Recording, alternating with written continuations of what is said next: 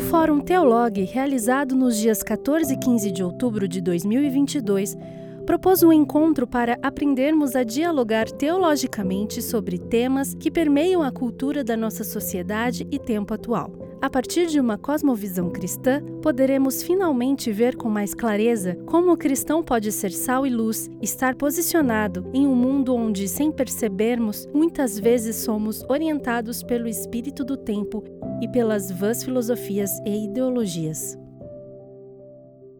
Hoje Agora à tarde a gente vai continuar discutindo sobre cosmovisão. A gente vai dar uma funilada melhor hoje, falar sobre como a gente pensa teologicamente e como a gente olha para as matérias e para o mundo à nossa volta a partir uh, do Evangelho da cosmovisão cristã, de uma boa teologia.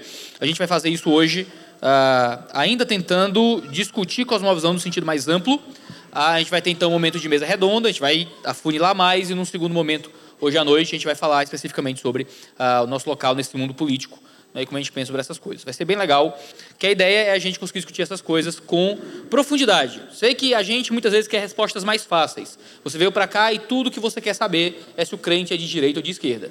Pronto, né?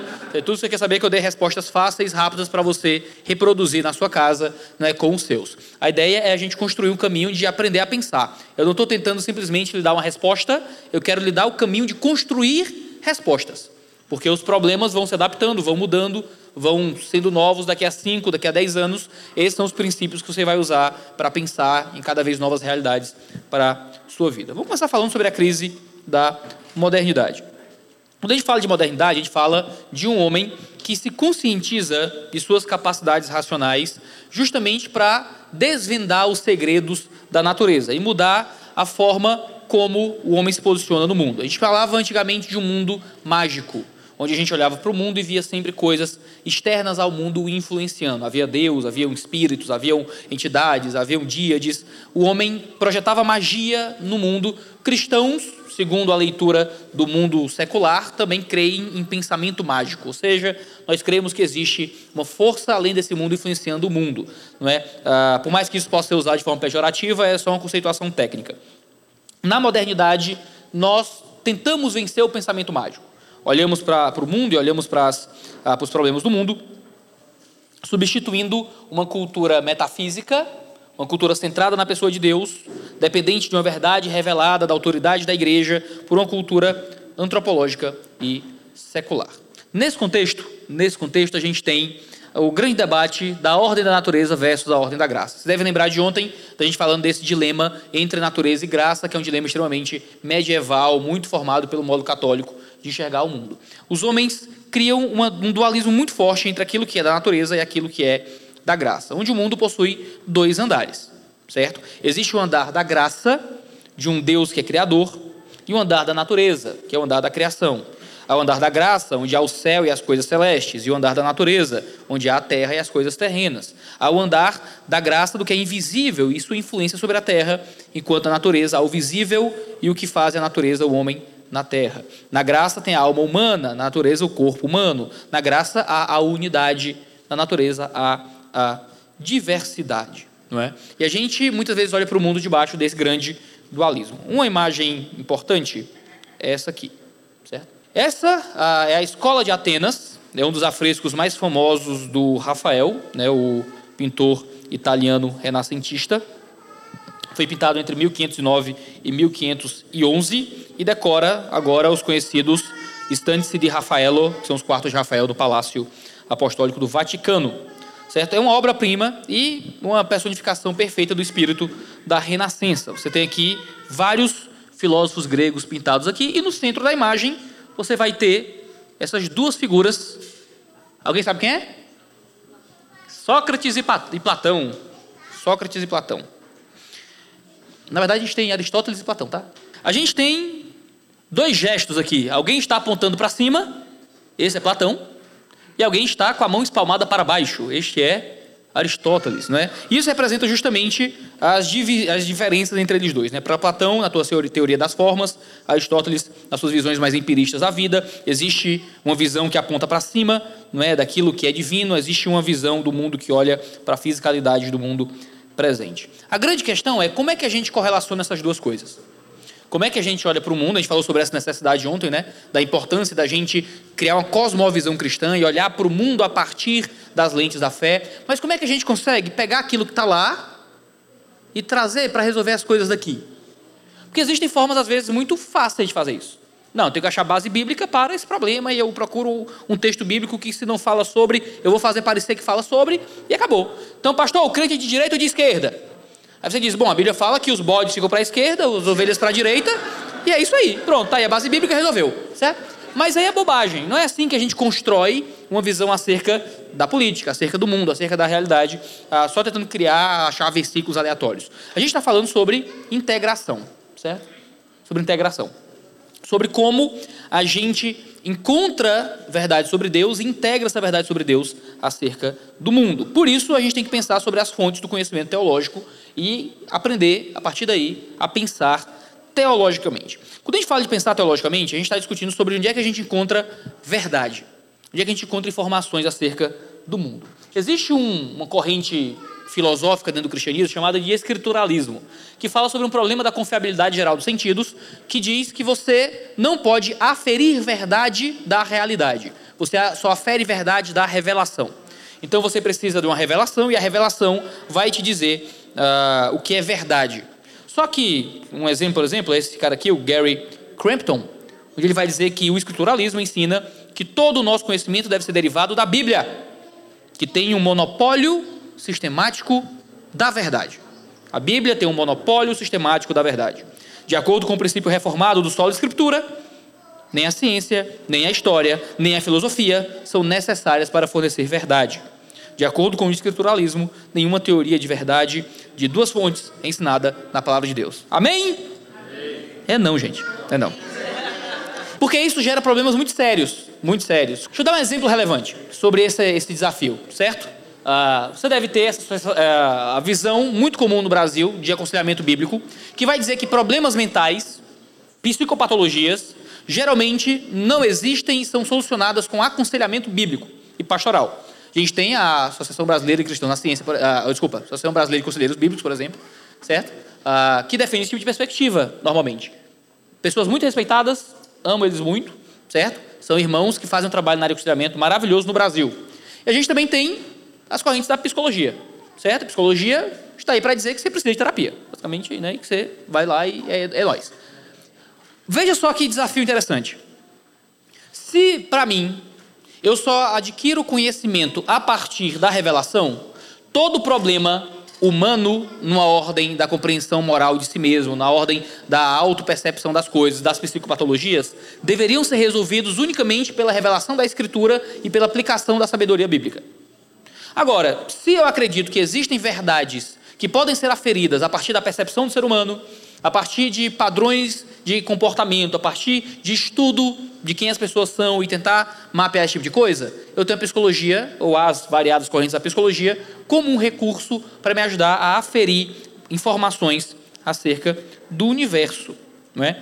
A verdade é que existe a confiabilidade dos sentidos. Não é? Em Gênesis 1,14, a gente tem um Deus que criou, fez separação entre dia e noite e colocaram por sinais, por exemplo. A gente tem a criação como instrumento de comunicação também.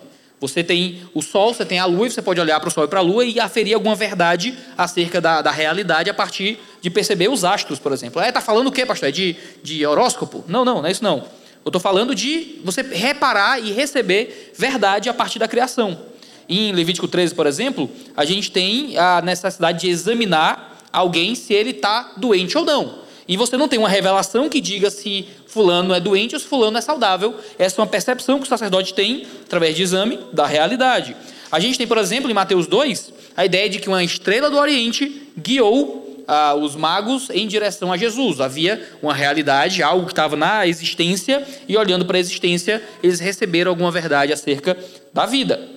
Um exemplo que me encanta é Agostinho, século IV, após ler Hortêncio de Cícero, que é um texto secular, ele diz nas suas confissões que mudou meus sentimentos. Isso alterou minhas orações, Senhor, e me encaminhou para vós. Deu-me valores e prioridades diferentes. Aqui a gente tem um homem de Deus lendo um texto secular e aprendendo sobre Deus nesse processo. Não é? Porque a verdade pura e revelada a nós é que o mundo à nossa volta também é parte da criação de Deus também é algo que Deus fez. Esse é o grande debate do solo escritura versus nuda escritura. Não é? A gente fala do princípio reformado de solo escritura, apenas a Bíblia é a nossa regra de fé e prática, mas às vezes a gente confunde isso com outro princípio que seria o nuda escritura, que é a ideia de que a escritura é toda a realidade que existe e que a gente, com a Bíblia sozinho, consegue resolver todos os mistérios que existem na humanidade. A ideia do nuda escritura vem desse livro aqui, do Donald Blash.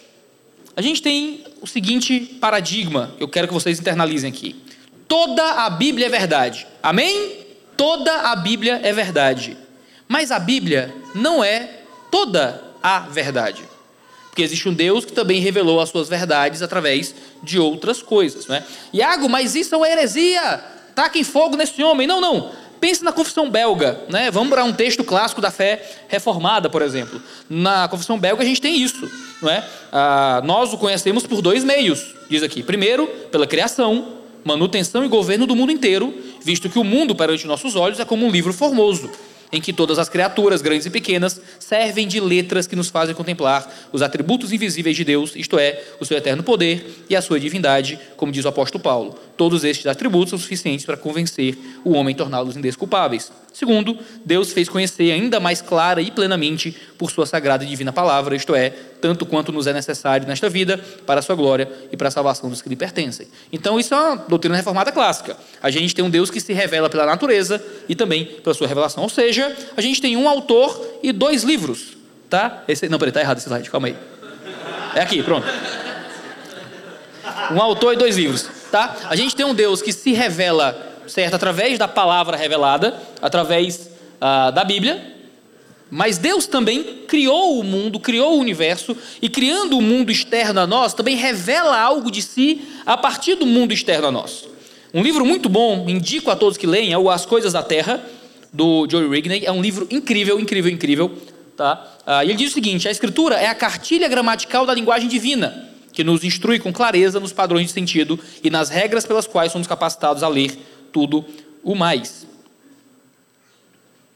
Na verdade, a Escritura nos manda ler o mundo dessa forma: olhai as aves dos céus, olhai os lírios do campo, vai ter com a formiga, há lições divinas nos campos e sementes, na areia e na rocha, nos odres e nas figueiras. Assim, devemos, como diz Calvino, procurar, procurar ler a criação com os óculos da Escritura. Nós podemos fazer teologia também a partir do natural e nos é mandado aprender a ler a natureza e o mundo à nossa volta a partir da verdade revelada do Senhor. O Alistair McGrath vai escrever no Teologia Natural Nova Abordagem que Jesus usa sua resposta estética, assim como a de seu ouvinte, para um aspecto do mundo natural, com o objetivo de gerar um senso de segurança em Deus o argumento da parábola, que ele está falando da parábola, é que podemos confiar que Deus suprirá nossas necessidades, não por causa da promessa da escritura hebraica, nem por nossa experiência pessoal da provisão de Deus, mas por causa da generosa e até mesmo extravagante provisão de Deus para a ordem natural. Uma vez que Deus ah, veste ah, os lírios, uma vez que Deus dá comida para passarinhos,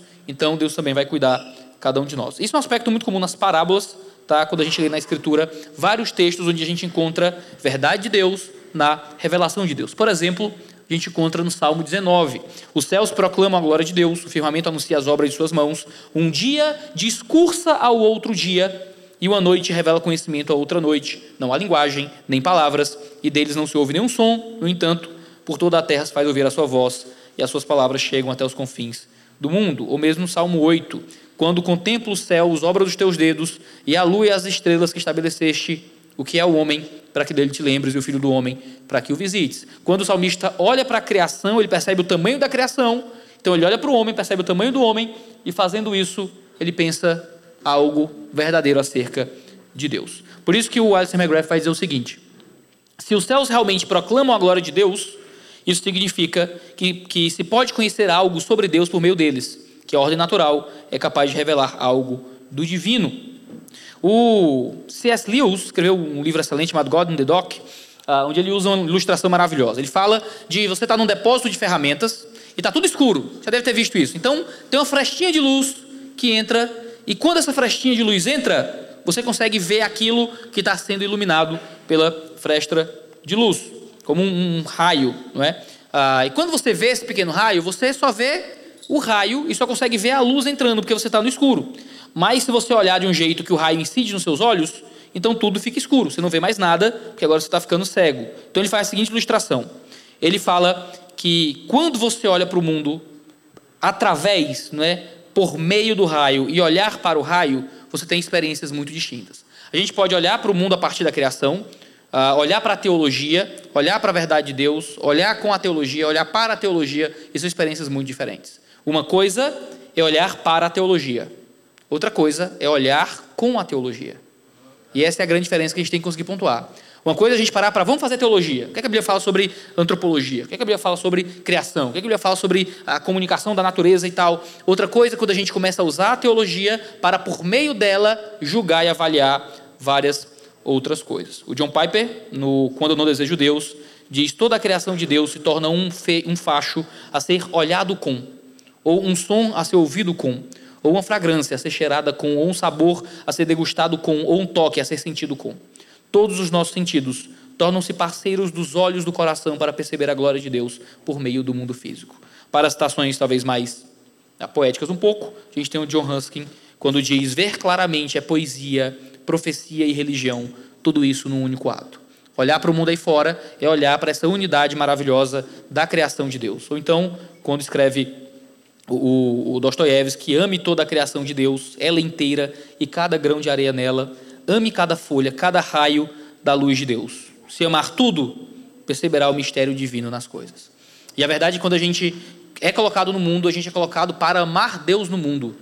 E pensar sobre cultura, sobre sociedade, sobre a criação, é entrar nesse processo de tentar entender o mundo de Deus, que foi criado por Deus, através da revelação de Deus. Mas são duas coisas que não podem ser ignoradas. Nós não vamos ao mundo de forma neutra, sem uma cosmovisão. Pelo contrário, a gente tem que aperfeiçoar a nossa cosmovisão para que a gente consiga responder e entender esse mundo a partir dos momentos de verdade. Aí você me diz, mas Iago, você está dizendo que a Bíblia não é toda a verdade que existe o, o, toda a verdade que existe. E aí? Então, como é que eu encontro informações para poder responder esse mundo? Eu não tenho que só ler a Bíblia e responder a partir da Bíblia? Outro vai dizer, não, pastor, mas a, a, questões técnicas são analisadas tecnicamente. Como é que eu vou usar a Bíblia para essas coisas? E a gente pode chegar a, num consenso a partir desse modelo de tentar interpretar a realidade. E aqui a gente começa a funilar mais a nossa conversa. Toda informação do mundo vai ser avaliada, julgada, construída a partir de dois momentos de significado.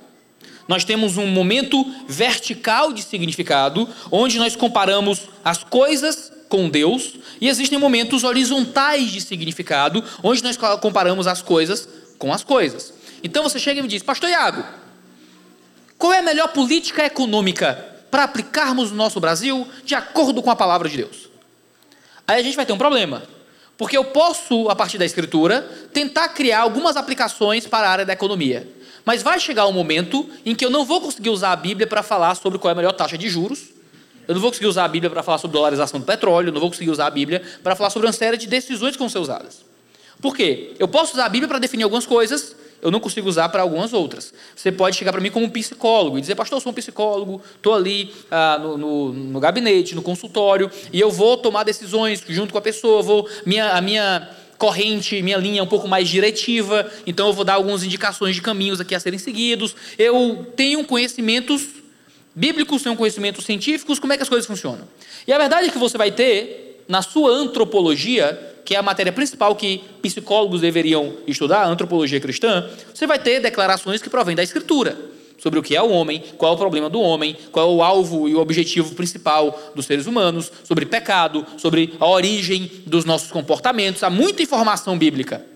Agora, existem várias outras informações que você identificou da observação científica da realidade sobre os efeitos da falta de sono, sobre padrões que geralmente, né, padrões de comportamento que geralmente surgem de determinado tipo de experiência, e você então vai, através de um conhecimento científico, adicionando essas informações.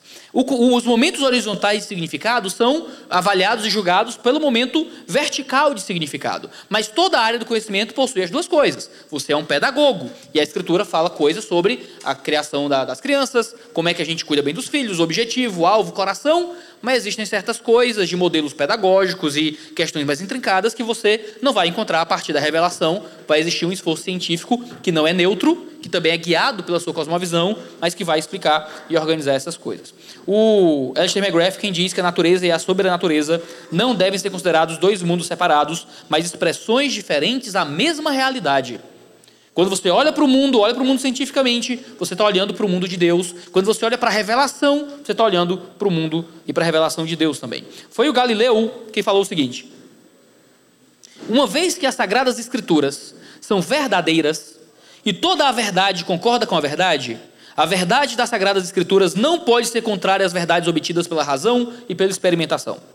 Sendo isto verdadeiro, a função do expositor escrupuloso é encontrar o verdadeiro significado das passagens bíblicas, o qual deve concordar com as conclusões da observação e dos experimentos. E deve-se observar o cuidado para que o trabalho da exposição não caia nas mãos de tolos e ignorantes. E depois de dizer isso, ele vai ah, comentar sobre como ah, o relato da parada do Sol encontrado em Josué fazia sentido com a visão heliocêntrica do cosmo, por exemplo. Né? Essa tentativa de harmonizar as escrituras com os dados empíricos é uma forma muito comum nos tempos antigos para falar sobre a relação da natureza com a criação. Agora, como é que essas, duas, essas coisas se relacionam mais intimamente? Né? Deixa eu mostrar um gráfico aqui para vocês. A gente tem Deus. Deus criou todas as coisas, Deus criou o mundo, Deus é a origem de todos os nossos pensamentos, nossas vontades, nossos planos, Deus é a origem do nosso ser, certo? E nós temos aqui uma cosmovisão cristã, um esforço de ler o mundo a partir do cristianismo. E nesse esforço nós temos pelo menos né, um, um, interesse que as coisas sigam esse rumo. Nós temos o Deus vivo que então cria né, e desenvolve uma cosmovisão. Mas quando a gente faz isso, a gente tem pelo menos dois ambientes onde as informações se manifestam. A gente tem a criação e a gente tem a revelação. É tudo que a gente está discutindo até agora. Do lado da criação né, e da redenção, a gente tem a aplicação da redenção, que é justamente o, o ponto de contato maior entre essas duas coisas. É onde a, a, revelação de Deus toca diretamente a criação, que é quando a redenção né, toca em nós, nós recebemos então, desse lado da eternidade, os efeitos daquilo que está do outro lado da eternidade. Do lado da criação, a gente tem uma série de coisas, de abordagens que nos dão conhecimentos e informações sobre o mundo. Técnicas empiricamente suportadas, método científico, uso dos sentidos, lógica axiomática, reprodução de padrões. Do outro lado da revelação, o que, é que a gente tem? A gente tem a teologia bíblica, o cânon bíblico, a exegese, teologia sistemática, teologia histórica e vários recursos que a gente tem na nossa mão para criar informações. E como é que essas coisas compõem uma cosmovisão cristã? A verdade é que a gente tem aqui uma interrelação entre essas duas coisas, de modo que as informações da criação afetam nossa, nossa chegada à revelação e as informações da revelação afetam nossa chegada até a criação. Como é que isso funciona? Deixa eu dar um exemplo. Pensa na exegese. Para a gente fazer exegese do Novo Testamento, o que, é que a gente precisa? De vários recursos provenientes da criação. Lexicografia, a capacidade de entender o significado de uma palavra, como é que certos vocabulários mudaram ao longo da história ah, da língua. A gente tem uma série de metodologias que são usadas, como o uso dos sentidos, para poder fazer uma boa exegese. Ou seja, informações que não são teológicas afetam diretamente a minha chegada ao fazer teológico. Pensa em teologia sistemática. Na teologia sistemática, afeta as técnicas empíricas que são usadas para abordar o mundo. Porque a teologia sistemática me dá instrumentações para responder a partir da palavra de Deus o que é que é o certo e o que é que é errado, por exemplo. Então, quando a gente discute sobre essas coisas, a gente precisa de metodologias para poder fazer essa interrelação. Como, por exemplo, a pirâmide de Erickson. Erickson é um teólogo sistemático. Ele criou essa pirâmide como um recurso para a gente avaliar as nossas teologias. Você talvez diga, eu sou um teólogo, eu sou um calvinista, eu sou um arminiano, eu sou um trinitariano e tal, e você tem as suas variadas teologias. E toda corrente teológica se baseia mais ou menos nessa pirâmide que é usada para classificar, certo, a autoridade teológica. Toda teologia vai ter afirmações diretas da escritura. Então vamos pensar, por exemplo, na doutrina da Trindade. Se eu pensar, quais são as afirmações diretas da Escritura? Bom, eu tenho a afirmação direta de que Jesus é Deus. Uma afirmação direta. Tenho a afirmação direta de que o Pai é Deus. Eu tenho a afirmação direta de que o Pai e o Filho possuem ah, personalidades diferentes, né? são pessoas distintas. Eu tenho uma série de afirmações diretas. Agora, existem algumas implicações indiretas. Em nenhum momento da Escritura, o Espírito Santo é chamado diretamente de Deus. Mas ele é tratado junto com o pai e com o filho no nome de Deus no batismo, por exemplo. Ele recebe ah, qualidades divinas, por exemplo. Eu tenho aqui implicações diretas, é direto, implicado diretamente, tem para onde correr, certo? Aqui. Eu tenho implicações prováveis. Eu penso, ah, mas o filho foi enviado pelo pai, o espírito enviado pelo pai e pelo filho. Como é que se dá essa relação de autoridade dentro da trindade? Eu começo a entrar em implicações um tanto prováveis. Eu tenho conclusões indutivas. Então eu pego todo esse corpo aqui e eu começo a pensar, ah, mas a, a subordinação do filho ao pai é eterna ou não é? Cristo tinha um aspecto material e físico já desde antes da encarnação. Onde é que a gente discute essas coisas? Eu tenho conclusões, conclusões inferidas e tenho questões inteiramente especulativas. Né? Toda teologia possui isso. Bases muito claras, óbvias, estão na Escritura e existem né, informações que estão sendo cada vez mais distantes daqui. Aqui a gente bate o pé, bate o pé e aqui não arreda, certo? Aqui a gente bate o pé um pouco menos e vai até chegar aqui num caminho que a gente tem que ser sincero e dizer, bom, aqui tem possibilidade diferente de compreensões, não é exatamente ah, uma coisa que eu posso falar com muita propriedade, mas eu acho que o melhor caminho é esse aqui. A gente tem graus distintos dentro de cada corrente teológica de alguns pontos que a gente acerta e pontos que a gente não é, deixa um pouco mais em aberto. É uma forma muito importante de avaliar e criar maturidade teológica, certo? E maturidade teológica vai por dois caminhos, tá? Aquele que é teológico imaturo, teologicamente imaturo, tem geralmente duas, duas posturas. Ou é a postura do ceticismo radical, não dá para saber nada, toda teologia é igual, tudo bem, e a postura da certeza absoluta, total e restrita. Né, eu sei de tudo, quem pensa diferente é burro, quem não concorda comigo é canalha, e não está sabendo ler a Bíblia direito, é só ler a Bíblia. Por que é que você é calvinista? Porque eu tenho Bíblia em casa. Entendeu? Isso é uma postura totalmente infantil, certo? Isso é infantil. Ah, uma postura madura é, não, está aqui a palavra de Deus, é assim, é assado, a gente tem um caminho, tal, tal, tal certo? É uma forma madura de conseguir entender onde é que estão as nossas certezas, onde é que a gente tem um caminho mais aberto e mais tranquilo para chegar aos pontos. Agora, quando a gente pensa nisso para a teologia, é legal, é complexo, mas quando a gente começa a pensar nisso para áreas do conhecimento, como por exemplo, política. E água, você pergunta, é errado crente ser de esquerda?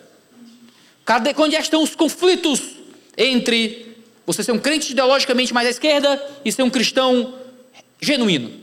Bom, a resposta longa, trabalhosa e que a gente geralmente foge é tentar avaliar o que é que eu tenho de afirmação direta da Escritura que condena uma visão política.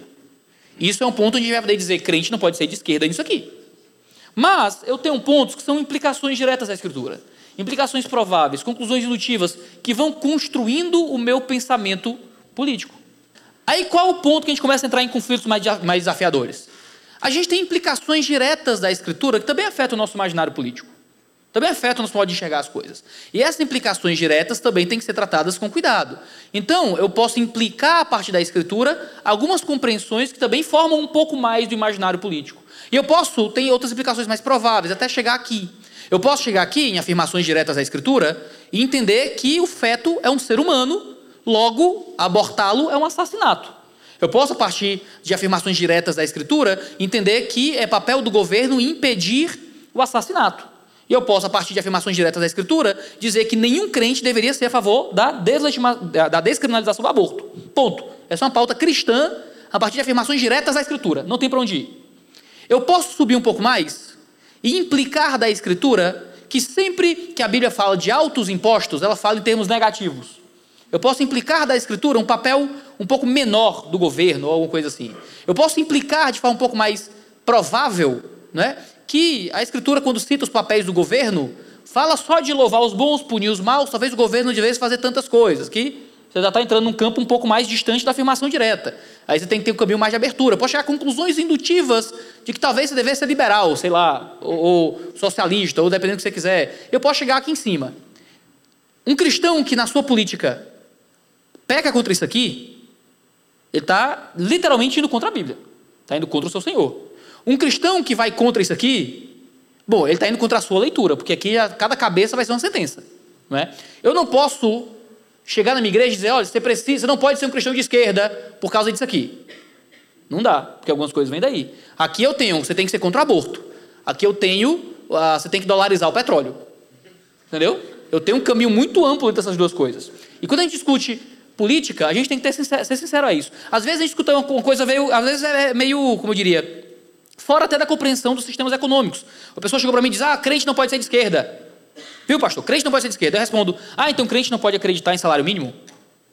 A pessoa: Não, não, não, não, é isso não, pastor. Estou dizendo que crente pode ser de esquerda. Ah, ah então crente ele, ele tem que ser contra serviços públicos de qualidade? Não, pastor, estou falando assim de esquerda, esquerda mesmo. Entendeu? Ah, entendi. Então crente ele é contra sindicato trabalhista.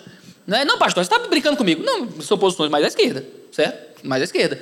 Quando, quando a gente, nossa cultura fala crente não pode ser de esquerda, está pensando no quê? É aborto, casamento gay, sexualização precoce de crianças, ideologia de gênero. É um grupo muito específico e definido de pautas morais que, no fim das contas, criou-se, né, isso é ser de esquerda, que geralmente são pautas que são normalmente às esquerdas do espectro político, obviamente, mas que existem muitos cristãos de esquerda que não concordam com isso, por exemplo.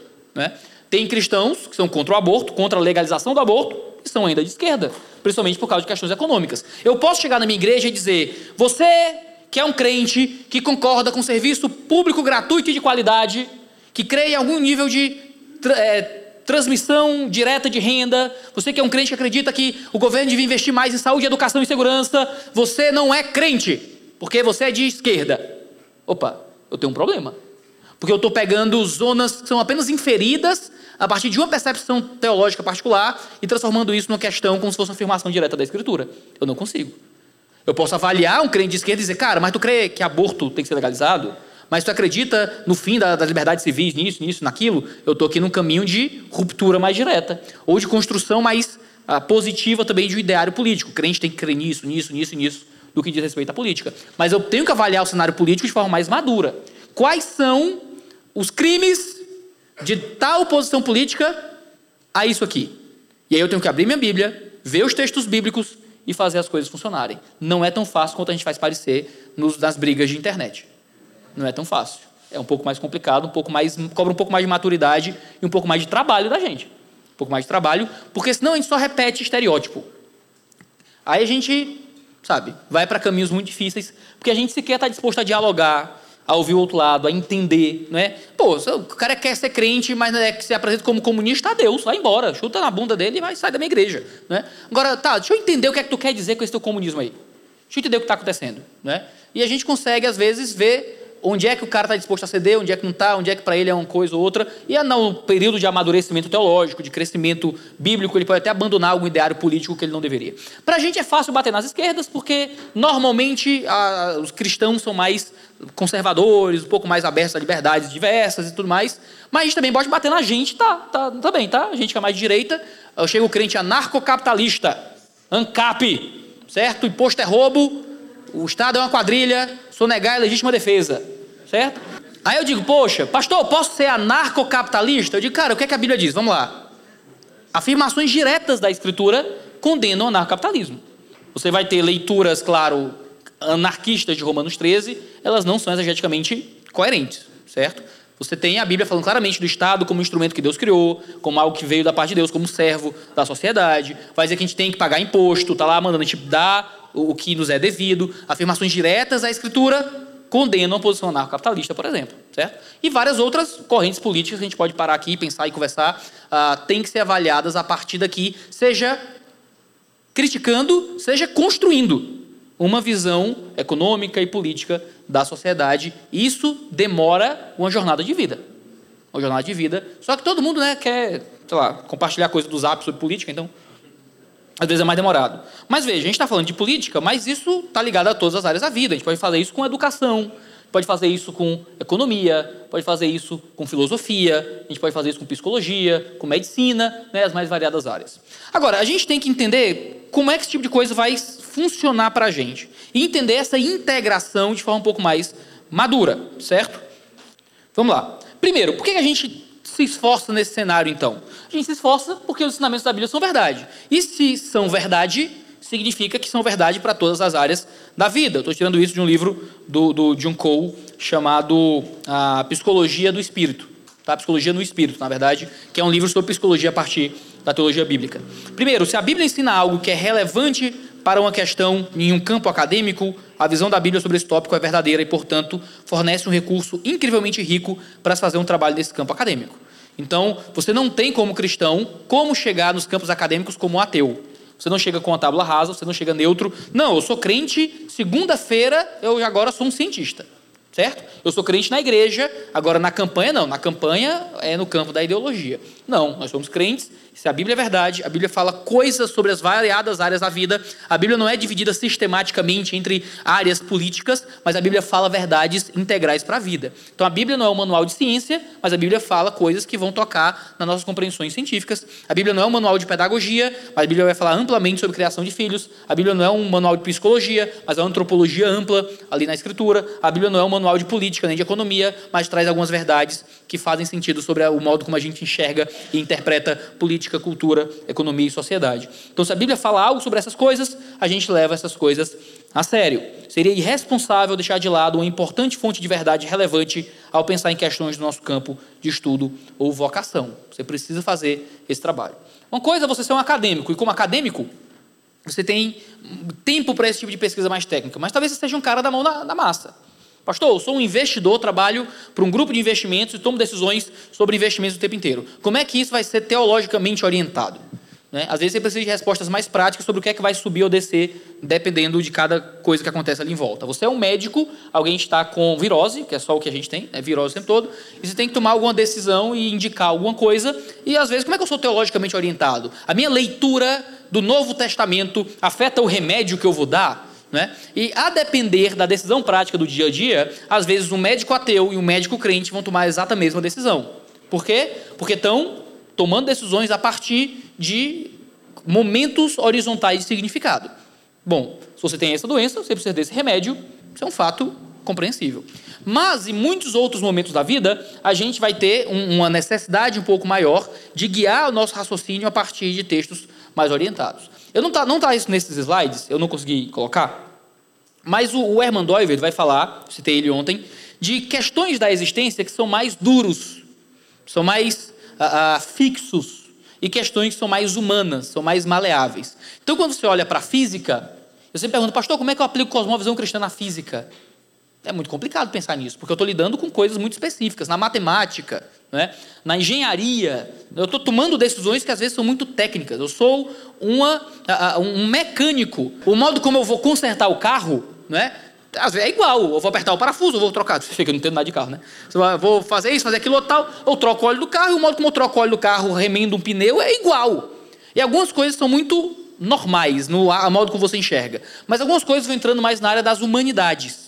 E você começa a pensar numa antropologia, começa a pensar numa filosofia, numa política, numa ciência política, numa economia, ah, nas ciências sociais, na pedagogia, e você vai começando a entrar em áreas mais humanas. Mas mesmo naquelas áreas que costumam ser mais fixas, à medida que você vai se aprofundando nas áreas mais acadêmicas daquilo que é fixo, você entra na filosofia por trás de certas decisões, e nisso você vai começando a encontrar esses ambientes de cosmovisão. Mas não se engane, mesmo quando você está numa área que parece que a sua fé não afeta tanto a, a compreensão daquela área especificamente, o conteúdo específico, o motivo, a razão e os meios pelo qual você chega às mesmas conclusões também importam.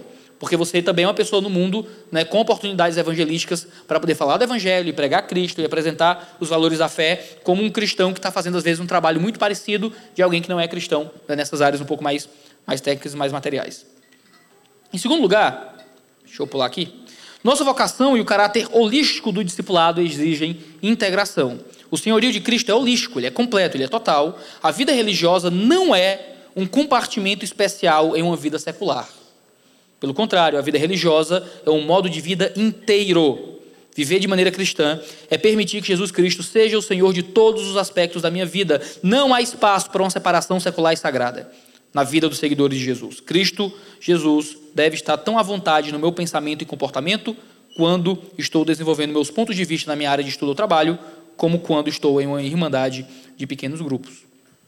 Um exemplo importante é assim: você deve lembrar dessa oração aqui, né?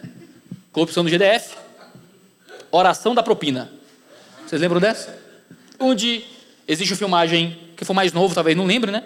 Mas existe uh, o pessoal aqui recebendo propina então eles se juntam para orar, para agradecer a Deus pela propina. Certo? Sabemos que nós somos falhos, somos imperfeitos. É uma oração maravilhosa aqui, né? Porque às vezes confissão de pecado não é ação do Espírito Santo. Às vezes é só safadeza mesmo, certo? Oração da propina. Por quê? Não, pastor, eu sou crente na igreja, mas aqui no trabalho é assim que a gente faz. Né? Não, na igreja não, os valores do evangelho são importantes para devocional, leitura bíblica, jejum, como eu trato o irmão, como eu me visto no culto. Sair daqui, a fé é uma questão pessoal e privada, né, que não afeta o meu trabalho. De forma nenhuma, o discipulado cobra integração. Eu tirei aqui um vídeo para ficar gigante também, mas existe hoje em dia, por exemplo, a atriz pornô que é evangélica. E dá entrevista, não, mas eu sou crente na igreja, o meu trabalho é secular.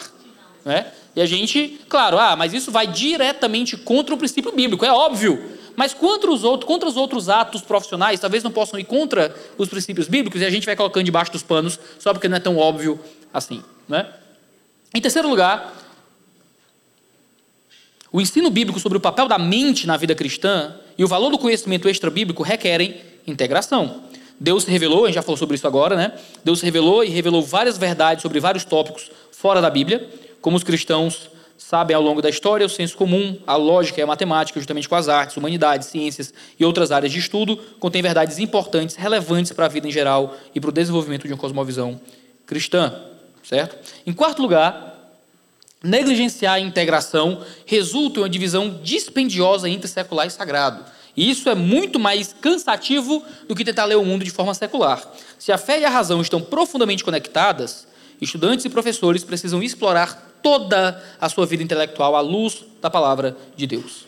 A retirada do corpo corporativo de Cristo da esfera pública de ideias é refletida por nossa compreensão do que é necessário para produzir um discipulado individual. A religião é vista como pessoal, privada, uma questão de como os indivíduos se sentem sobre as coisas, e frequentemente as aulas de Bíblia, as atividades cristãs paracurriculares não são consideradas aspectos academicamente sérios da escola cristã, nem são integradas ao conteúdo das áreas de ensino seculares. Em quinto lugar, a natureza da guerra espiritual que nós vivemos requer integração entre ah, as duas coisas. Batalha espiritual envolve crucialmente um choque de ideias, porque o conflito é sob controle e as pessoas controlam os outros, fazendo com que aceitem certas crenças e emoções como corretas, boas e adequadas. É exatamente assim que o diabo trabalha, principalmente para destruir seres humanos e frustrar a obra de Deus na história, ou seja, influenciando as estruturas de ideias na cultura.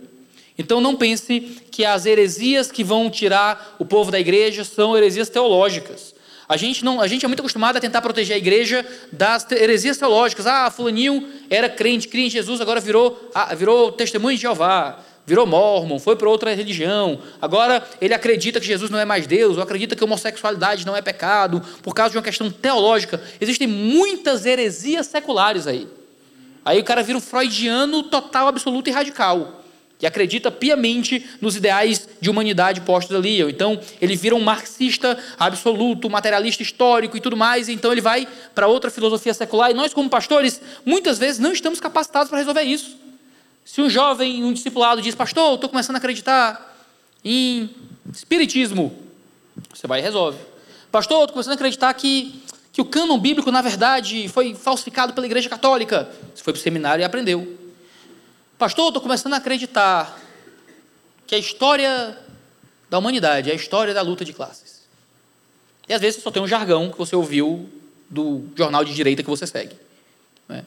Pastor, na verdade, estou acreditando em correntes ah, da psicologia que acreditam que existe uma pulsão de morte e que, na verdade, existe um impulso sexual e uma libido e tal. E, e aí? Como é que eu respondo uma coisa dessa? Não é? Porque eu fui para o seminário, aprendi grego e hebraico quando fui para a faculdade de psicologia. Eu não sei como responder. Eu não fiz ciências sociais. Eu não sei como é que eu refuto a ideia do autor. Isso é ruim a ideia do autor. Eu só me disseram que era ruim. Eu acreditei que era ruim. Né? O povo que crê nisso está por aí, sei lá, fazendo coisa errada no mundo e eu acho que é ruim. Mas e aí? Como é que você lida com esse tipo de debate quando as coisas vão surgindo. A gente diz, ah, mas a universidade desvia os crentes, não é? Não, é porque a gente tem um monte de crente que viveu a vida inteira fugindo dos grandes desafios intelectuais. E quando eles chegam diante dos desafios intelectuais, eles só estudaram que não era para transar antes do casamento, não era para encher a cara de cachaça. Quando chegam os verdadeiros desafios e as verdadeiras heresias, parece um mundo completamente novo. E agora, como é que eu lido com isso? Como é que eu lido com essas informações? Como é que eu lido com essas ideias? A gente Claro, é difícil fazer uma EBD. Não é? Hoje a gente vai refutar os ideais humanistas das ciências sociais. Não é? E vai vir três pessoas para EBD, né, para começar. Não é?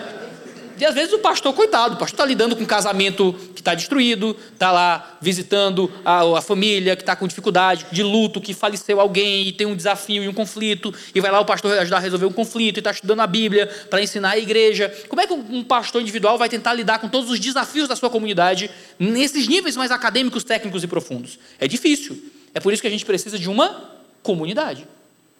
Poxa, você é um, um professor de ciências sociais, você é muito mais capacitado que o seu pastor a proteger a sua igreja das heresias que surgem dentro dessa esfera. Você é um psicólogo. E como psicólogo, apesar do CFP e dos CRPs destruírem a tua liberdade profissional, você deveria ter a liberdade de pensar psicologia a partir da tua, da tua própria antropologia e ajudar os irmãos da sua igreja mais jovens ou que estão entrando nesse caminho de compreensão do mundo a proteger o próprio coração desse tipo de coisa. Veja, eu tenho formação, eu tenho formação em teologia, é minha área acadêmica, certo? Eu tenho duas outras formações na área de pós-graduação, em psicologia e em economia. Se chega um jovem da minha igreja dizendo, pastor, eu tô, eu quero ser anarcocapitalista agora, acho que imposto é roubo e tal e tal. Eu consigo sentar com ele e ter uma boa conversa sobre ciência política, ciência econômica, esse tipo de coisa. Chega uma vez, há, há seis anos atrás, eu acho, chegou uma jovem na minha igreja, estudante de psicologia, disse, eu vou largar o curso de psicologia porque eu acho que psicologia não é de Deus. E eu não entendia nada de psicologia. Eu disse, vamos estudar junto, para a gente chegar a essa conclusão junto, se é isso mesmo. Aí eu fui para pós em psicologia, fui estudar e tal, li algumas coisas, consegui ajudar uma irmã da igreja e aprendi muito nesse processo. Mas quantas matérias eu consigo fazer isso na minha vida? Não, é? não dá, chega uma hora que você, poxa, tá, tá, já, já não sei mais nada de economia que vai ter porque eu não leio mais, entendeu? Você vai esquecendo, você vai estudando as matérias. O seu pastor não tem como ser a única fonte de possibilidade. Agora alguém é da literatura, é da linguística, alguém é da psicologia, alguém é da política e alguém é de uma outra área do conhecimento, das ciências humanas. E esse, essa capacidade de compreender teologia, de ser instruído pela força pastoral, então conseguir correlacionar essas ideias, sentar com o pastor, chamar para conversa, pastor, eu sigo essa corrente psicológica, a gente imagina isso, isso, isso sobre o ser humano, o que é que você acha? E o pastor vai dizer, rapaz, a palavra de Deus diz isso, isso, isso e isso. E como é que a gente lida com essas coisas? E chegar a um caminho de construção de uma cosmovisão, isso ajuda para que você não seja levado por ideias culturais que vão muitas vezes contra Deus e contra a sua própria fé. Foi o Gerhard Machen que escreveu um livro muito bom. Em sexto lugar, a, a formação espiritual exige integração, né? A integração é uma atividade espiritual, a gente pode chamar até de uma disciplina espiritual, e assim a integração tem como alvo espiritual o objetivo intelectual de estruturar a mente para que nós possamos ver as coisas como realmente são e fortalecer a estrutura de crenças que devem formar a vida individual e corporativa do discipulado sobre Jesus. Agora sim eu vou falar do, do Mahan. Ele escreveu isso aqui. Deus, geralmente, exerce esse poder em conexão com certas condições anteriores da mente humana. E somos nós que devemos criar, na medida do possível, com a ajuda de Deus, essas condições favoráveis para a recepção do Evangelho. As ideias falsas são os maiores obstáculos à recepção do Evangelho. Podemos pregar com todo o fervor de um reformador. E, no entanto, conseguir ganhar apenas algum retardatário aqui e ali se permitirmos que todo o pensamento coletivo da nação ou do mundo seja controlado por ideias que, pela força inabalável da lógica, impedem que o cristianismo seja considerado como algo além de uma ilusão inofensiva. Então, construir cosmovisão cristã e criar essas integrações são importantes para que o cristianismo seja intelectualmente possível. Se o cristianismo se apresentar sempre como uma oposição direta, sempre como algo negativo, sempre uma coisa de gente tola, burra ou sem instrução, quando a gente chega para pregar o evangelho, a gente já tem um número tão grande de obstáculos para a pregação que até o evangelismo se torna uma coisa prejudicada. Quando o cristianismo é intelectualmente respeitado, não é que mais pessoas vão se converter por causa da respeitabilidade do cristianismo, mas a gente tem um caminho mais fácil e mais aberto para a pregação do evangelho e para poder apresentar Jesus. É o que o eu acho que foi o Francis Schaeffer que chamou de pré-evangelismo. Né? Você cria um ambiente mais favorável para que o evangelho possa ser pregado. Mas, por exemplo, um psicólogo cristão, um bom psicólogo cristão, não vai evangelizar durante a sua sessão de terapia, certo? Quando eu fui para terapia, eu cheguei na terapeuta que era crente e disse o seguinte: eu sou pastor, você é crente, você pode me evangelizar, pode usar a Bíblia, pode ser explicitamente cristão, eu até prefiro, certo? Até prefiro. Eu não sei se o CFP ia mandar, ia caçar ela se ela fizesse isso, tá? Mas eu disse isso claramente para ela. Eu até prefiro. Mas cristãos, não é? Eu estou aqui com um cliente que é ateu, que é descrente. Você é um bom psicólogo, você vai entender qual é a demanda dele, vai ajudá-lo a vencer a sua demanda. Você não vai usar aquele espaço para evangelismo e até, até não pode, né? Mas, olha que interessante. Quando você ajuda esse indivíduo a ter mais saúde psicológica, a autotranscender, não é? A conseguir, e essa é uma linguagem do, do Victor Franco, né, que é um neuropsiquiatra austríaco, ele vai dizer que o homem precisa olhar para além de si, muitas das neuroses é falta de autotranscendência, né? A pessoa tem que conseguir ter algum valor para além dele próprio, para conseguir ter saúde psicológica. O que é que você está fazendo? Você está dando para um indivíduo uma compreensão de mundo, uma visão das coisas e uma abordagem para com a vida que é mais aberta a receber a pregação do evangelho do que alguém que está em si mesmado, ou vivendo para si, ou que acha que ele próprio é a base de todas as coisas. Um bom profissional, um bom psicólogo, por exemplo, vai fazer um trabalho de pré-evangelismo, e que vai deixar aquele indivíduo mais aberto à pregação do evangelho até. E isso afeta as mais variadas áreas do conhecimento. Se um médico faz com que alguém permaneça vivo, ele está dando mais tempo para que aquela pessoa receba o evangelho em algum momento da sua vida.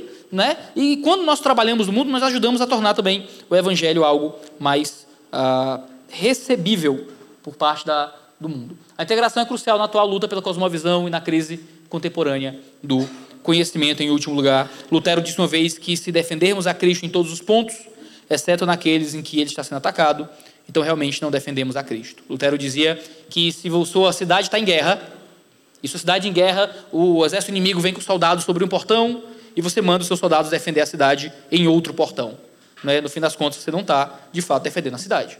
Então, se o evangelho está sendo atacado numa área e a gente está gastando todo o nosso tempo em outra área, a gente não está, de fato, uh, defendendo o evangelho. O cristão deve ter em mente as tensões entre reivindicações cristãs e visões de mundo concorrentes que atualmente dominam a cultura. Essa vigilância produz um mandato integrador para cristãos contemporâneos. Então, quando a gente discute sobre esse tipo de coisa, a gente tem pelo menos três tarefas integrativas importantes aqui. Primeiro, a gente tem a defesa direta, uma defesa direta da fé cristã nós ah, nos envolvemos na integração entre essas coisas justamente para ah, na intenção de aprimorar ou manter diretamente a justificação racional do teísmo cristão ou alguma, alguma proposição que seja explícita ou implicada por ela, especialmente os aspectos de uma cosmovisão cristã relevantes para a nossa própria disciplina. Ou seja, eu não quero ser cristão porque ser cristão é ser retrógrado e acreditar que a Terra é plana. Você da Terra plana aí, com todo respeito a você. Então, Ser crente é crente em terra plana, por isso nós não temos que dar espaço para o cristianismo, o crente tem que ser perseguido e maltratado, não seguimos. Cristianismo é uma idiotice. Quando você começa a defender que a partir da escritura você não tem que acreditar em terra plana, você está trazendo uma defesa direta da razoabilidade do cristianismo.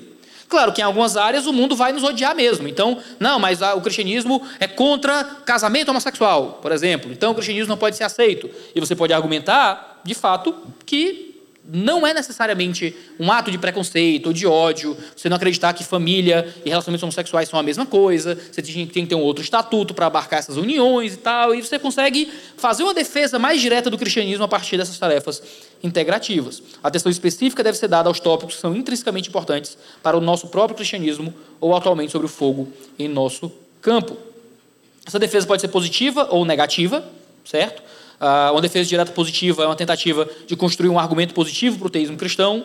Uh, e são argumentos para a existência de Deus, moralidade objetiva, existência da alma, valor e verdade da ética e da virtude, possibilidade do conhecimento e de milagres, por exemplo. E há uma defesa direta mais negativa, que é tentar remover os opositores do teísmo cristão, respondendo críticas diretas à nossa fé. Levanta defesas diante de alguns ataques a visões, posturas e aplicações cristãs, uma vez que tentam negar o inimigo pelas suas aplicações. Né?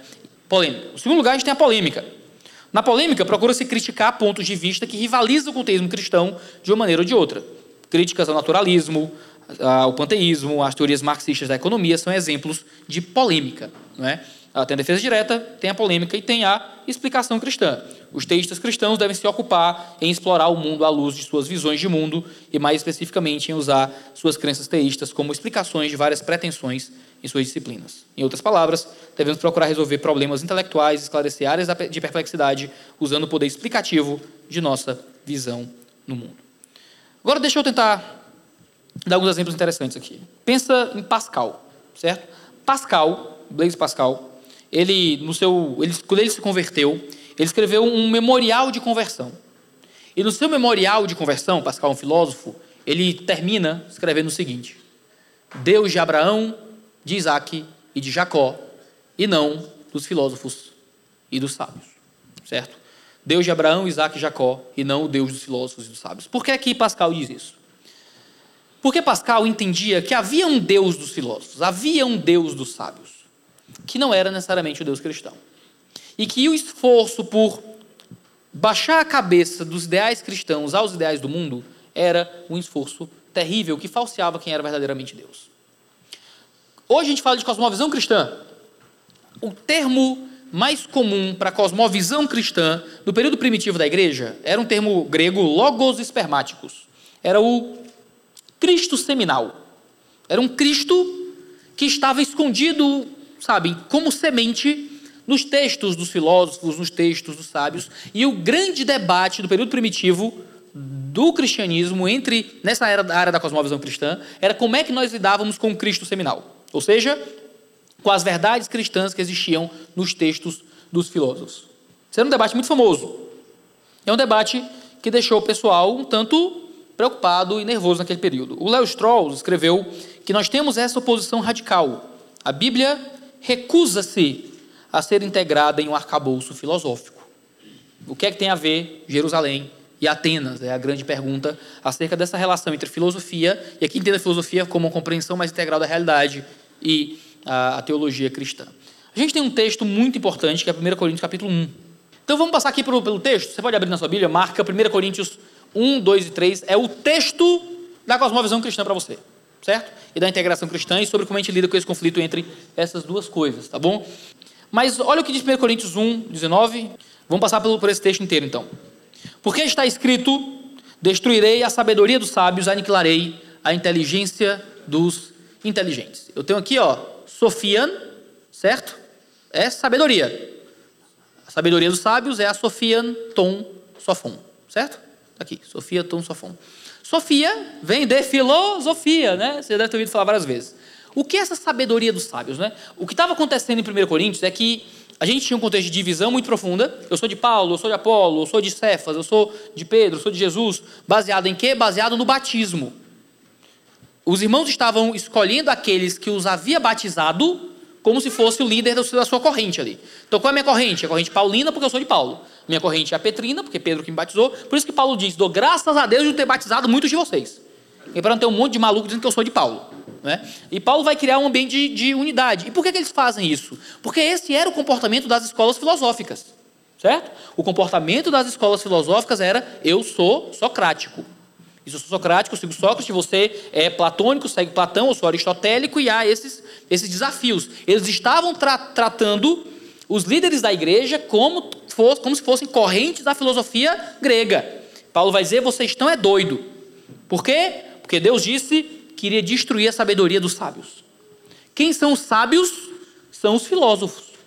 São os sabedores da filosofia.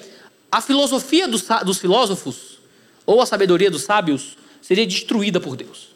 Paulo está criando uma oposição radical aqui. O que é que tem a ver Jerusalém com Atenas? É isso. É, a oposição é extrema. Vocês não se dobram às filosofias desse tempo. Onde está o sábio? Ele pergunta mais à frente, né? Onde está o sábio, o sófos? Aqui, ó. Onde é que está o escriba? Onde é que está o inquiridor? Aqui talvez seja o debatedor daquela época, ou aquele que discursava. Porventura Deus não tornou loucura a sabedoria desse mundo? é a Sofian tu cosmu, né? a sabedoria do mundo, do cosmos. A sabedoria desse mundo, a filosofia desse mundo é loucura. É doideira. A gente não simplesmente assume a sabedoria e a filosofia desse tempo. Visto como sabedoria de Deus, não conheceu a Deus pela sua sabedoria, visto como na sabedoria, que é Sofian, tu, teu, né, é a, é a filosofia de Deus. A sabedoria de Deus, certo? Na sabedoria de Deus, o mundo não conheceu a Deus pela sua sabedoria. Pela Sofias Tom Teon. Aprove a Deus salvar os crentes pela loucura da pregação. Então, existe uma sabedoria de Deus. Existe uma filosofia que provém de Deus. E essa filosofia de Deus está onde? Está na loucura da pregação. Da pregação do quê? Não é do ato de pregar, é na loucura do conteúdo da pregação, que é a obra perfeita de Cristo Jesus. Né? Porque os judeus pedem sinal, os gregos buscam sabedoria. O que é que os gregos querem? Querem a sofia, querem a sabedoria do, do seu tempo. Não é? Mas nós pregamos a Cristo crucificado, que é escândalo para os judeus e é loucura para os gentios. Cristo não está aqui para se dobrar à sabedoria desse tempo. Cristo não está aqui para apresentar uma versão batizada das filosofias da nossa era. Cristo veio para nos dar outra coisa Mas para os que são chamados, tanto judeus como gregos, lhes pregamos a Cristo, poder de Deus, teou dunamin, kai e teou sofian. Deus, Cristo, ele é o poder de Deus, ele é a filosofia de Deus. Ele é a sabedoria de Deus. Então, quando a gente tenta pensar em sabedoria, a gente está pensando em quê? A gente está pensando em Cristo, na sua obra, na aplicação da redenção e nas verdades que ele nos trouxe. Porque a loucura de Deus é mais sábia do que os homens, a fraqueza de Deus é mais forte do que os homens. Porque veja, irmãos, a vossa vocação, que não são muito sábios segundo a carne, nem muitos poderosos, nem muitos os nobres que são chamados. Cadê os poderosos? Cadê os sábios? Cadê os ideólogos do nosso tempo? Eles estão aqui? Não. Mas Deus escolheu as coisas loucas desse mundo para confundir as sábias. E Deus escolheu as coisas fracas para confundir os fortes. E Deus escolheu as coisas vis, as desprezíveis, e as que não são, para aniquilar as que são, para que nenhuma carne se glorie perante Ele. E é, é, porém, por iniciativa dele, que vocês estão em Cristo Jesus, o qual se tornou sabedoria de Deus para nós, isto é, justiça, santidade e redenção. Cristo é a sabedoria, é a sofia de Deus para nós. E o que é a sabedoria de Deus? É justiça, é santidade, é redenção. Essa é a nossa sabedoria. Mas se o filósofo ler isso aqui, ele vai dizer, cara, está em cima do muro. Tem, tu não é, não é socrático, não é Platão, não é Plotino, não é Aristóteles. Cara, você é um isentão. Não pode. Você tem que ser uma dessas coisas. Você não pode. Agora é, agora sou de Jesus, é? Não. Você tem que ser alguma coisa. Você não pode estar em cima do muro. Você é um omisso. É Sócrates ou é Platão? E Paulo vai dizer: é Jesus. É Jesus. Eu sou cristão. Acima de qualquer coisa.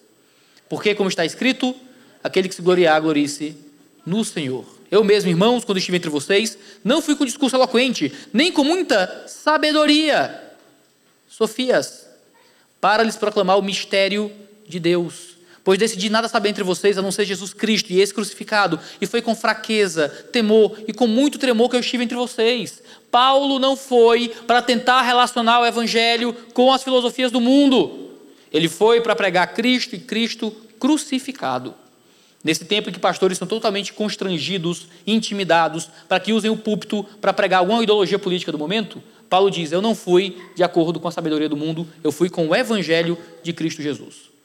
Ele vai dizer: Minha mensagem e minha pregação não consistiam em palavras persuasivas de sabedoria, não era da filosofia do mundo, mas consistiam na demonstração do poder do Espírito, para que a fé de vocês não se baseasse na sabedoria humana, mas no poder de Deus. Entretanto, Opa, e agora a coisa aqui começa a mudar de figura. Porque aqui a gente tem o que parece ser uma oposição radical. Filosofia do mundo, pensamento do mundo, Jerusalém e Atenas, nenhuma correlação. Os filósofos do mundo, todos destruídos por Deus, deles nem se converteram, nada de cosmovisão cristã, nada de cristos espermáticos, nada disso. Nós pensamos a partir do Evangelho, é Jesus, todo mundo isentão em cima do muro, sem se colocar em nenhum contexto desse mundo. No entanto, a gente tem um, um de, aqui no grego, né? que é basicamente uma, uma continuação e um desenvolvimento de um argumento, que é trazido por entretanto. Falamos de sabedoria entre os maduros. Existe uma sofia, uma sabedoria sobre a qual Paulo fala entre os que são maduros na fé, que não é a sabedoria dessa era, não é a sabedoria dos poderosos dessa era, que estão sendo reduzidas a nada.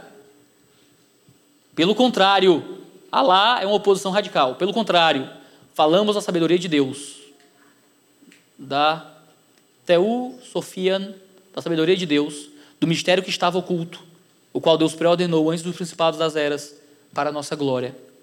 Nenhum dos poderosos dessa era o entendeu. Nenhum. Se o tivessem entendido, não teriam crucificado o Senhor da glória. Todavia, como está escrito, olho nenhum viu, ouvido nenhum ouviu, mente nenhum imaginou o que Deus preparou para aqueles que o amam. Quem é esse? é aquele que foi crucificado, que não foi entendido, é Jesus. Não é o céu, né? a gente lê esteja ao céu que Deus preparou para a gente. Então é o carro novo, é a viagem para a Europa, né? Não, não, não. Isso aqui é Jesus. A filosofia do mundo não entendeu Jesus. A sabedoria do mundo não entendeu Jesus. A filosofia secular, as ideologias políticas, os humanismos seculares, as filosofias do mundo, as psicologias do mundo, as pedagogias do mundo não entenderam Jesus, rejeitaram Jesus. Mas Deus o revelou a nós por meio do Espírito. O Espírito sonda todas as coisas, até mesmo as coisas mais profundas de Deus. Então, como o Espírito de Deus conhece todas as coisas mais profundas de Deus, esse Espírito revelou a nós esse Cristo Jesus. E aqui a gente tem o que é para mim o grande texto da cosmovisão cristã na Escritura. Pois quem dentre os homens conhece as coisas do homem, a não ser o espírito do homem que nele está? Meio truncado, vamos dar uma descompactada aqui. As coisas do homem aqui é a nossa interioridade, né? nosso pensamento, aquilo que é oculto, essas coisas do homem. Quem é que entre os homens conhece o que, o que é do homem, senão o espírito do homem que está nele? Então você tem um espírito e você conhece os pensamentos, o que há de oculto em você, as suas questões interiores. Talvez se você não falar para alguém, ninguém sabe. Então, o teu espírito sabe das tuas coisas. Da mesma forma, ninguém conhece as coisas de Deus a não ser o espírito de Deus. Através do exercício humano da razão, da construção de uma filosofia, de uma sabedoria mundana, nós nunca chegaremos na compreensão do Senhor. Mas o Espírito de Deus é quem sabe das coisas de Deus. E aí Paulo vai dar um arremate lindo. Nós, porém, não recebemos o Espírito do mundo, mas recebemos o Espírito procedente de Deus, para que entendamos as coisas que Deus nos tem dado gratuitamente. Nós temos em nós um Espírito, um Espírito que entende e conhece as coisas do Senhor. Delas também falamos, não com palavras ensinadas pela sabedoria humana, mas com as palavras ensinadas pelo Espírito, interpretando verdades espirituais para os que são espirituais. Quem não tem o Espírito não aceita as coisas que vêm do Espírito. Nossa filosofia, nossa sabedoria, nossa visão do mundo vai ser tratado como loucura por esse mundo, porque eles são loucura e não é capaz de entendê-las porque elas são discernidas espiritualmente. Mas quem é espiritual, irmão, isso é muito poderoso, mas quem é espiritual discerne todas as coisas, todas as coisas, ele está falando de filosofia, da compreensão da realidade do mundo. E ele mesmo por ninguém é discernido. Porque quem conheceu a mente do Senhor para que possa instruí-lo? Olha isso. Quem conheceu a mente do Senhor para que possa instruí-lo?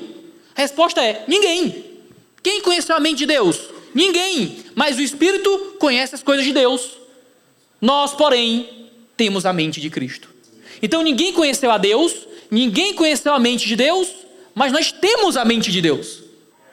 Então quando você recebe o Espírito Santo, você não recebe só uma mudança no teu caráter, uma mudança no teu comportamento, uma mudança na sua personalidade, você tem uma mudança na sua mente. E essa mente que provém de Cristo é a mente que perpassa uma percepção das coisas muito superior que qualquer percepção das coisas que um descrente pode ter. Se você é um crente, você tem que conseguir ler o mundo e compreender a realidade de um modo que os descrentes ficariam assustados, nervosos, curiosos. De é que vem esse conhecimento? De é que vem tanta sabedoria? E você pode dizer do Espírito de Deus, da atuação de Cristo na minha vida. Quando Aristóteles publicou, desculpa, quando Lutero publicou as 95 teses contra as indulgências, ele havia publicado antes uma outra obra que eram as 97 teses contra a escolástica, onde ele diz exatamente o seguinte: onde ele diz praticamente toda a, toda a ética de Aristóteles é péssima e inimiga da graça, em oposição aos escolásticos, porque todo mundo era aristotélico, acreditava que ou você seguia Aristóteles ou você não era crente naquela época. Não, é? não tem isso, ou você vota no fulano ou você é descrente, né? É meio assim, né? Ou você segue Aristóteles ou você é descrente. Era a filosofia daquele tempo. Praticamente toda a ética de Aristóteles é péssima e inimiga da graça. É um erro sustentar que a afirmação de Aristóteles em relação à felicidade não contradiga a nenhuma doutrina católica. É um erro afirmar que sem Aristóteles ninguém se torna teólogo. Olha isso. Sem Aristóteles ninguém se torna teólogo. Era o que diziam naquele tempo. E ele diz, na verdade, somente se torna teólogo quem o faz sem Aristóteles. É. E aqui ele está batendo. Em outro livro chamado Do Cativeiro Babilônico da Igreja, ele escreve: O Espírito Santo é maior que Aristóteles. Será que a gente pode dizer isso? O Espírito Santo é maior que qualquer coisa que a gente tenha elencado como filosofia do mundo para substituir as verdades do Evangelho? Eu quero concluir com uma citação de um texto histórico muito famoso, se chama Incredulidade e Revolução, que diz o seguinte: Nosso ponto de vista é o do cristão que não deseja gloriar-se senão em Cristo e este crucificado. Na religião, na moralidade, na justiça, no lar e no Estado. O cristão não reconhece sabedoria alguma, nem verdade que não comece com a submissão de mente e coração à revelação. Não apenas encontra e nota a direção de Deus na história, como o deísta, mas, fiel e dedicado ao Evangelho, reconhece e espera a solução dos enigmas da história da humanidade na primeira vinda de Cristo e na segunda vinda triunfante do Salvador. Ama a vinda do Redentor, porque discerne nela, nas palavras do historiador Van Muller, o cumprimento de todas as esperanças, a culminação de toda a filosofia, a explicação de todas as revoluções, a chave de todas as contradições aparentes do mundo físico e moral, vida e imortalidade. Se nós temos a mente de Cristo, a gente então entra nesse processo integrativo mais sério, mais robusto, mais correto e começa a olhar para o mundo e entender que a verdade de Deus diz coisas sobre o mundo e o mundo também nos fornece informação sobre ele mesmo a partir de Deus e a gente caminha nesse processo de responder à cultura, responder aos dilemas sociais a partir da cosmovisão cristã, certo? Vamos orar e pedir a bênção do Senhor por essa, por essa tarde. Senhor Deus, nós estamos discutindo assuntos um pouco complicados, às vezes mais difíceis, mais complexos, mas eu agradeço pela atenção dos irmãos nesse horário, uh, às vezes tão cansativo para o corpo, mas sou muito grato por poder discutir essas coisas e ver tantos olhos atentos, tantas mentes dispostas a aprender. Uh, eu mesmo saio muito encorajado pela participação e pela atenção dos irmãos. Que isso possa recompensá-los por todo esse esforço de estar aqui aprendendo, com a compreensão mais séria e mais madura acerca de cosmovisão cristã, que essas verdades possam aquecer as mentes deles, encorajar a moral e transformar o coração. Nós possamos então sermos preparados para responder à cultura de forma mais inteligente e madura. Assim eu oro, do Santíssimo Nome de Jesus. Amém. Obrigado por nos ouvir. A Família dos que Creem é uma igreja local em Curitiba comprometida com o Evangelho e a vida em comunidade. Para nos conhecer melhor e manter contato, acesse famíliadosquecreem.com.br.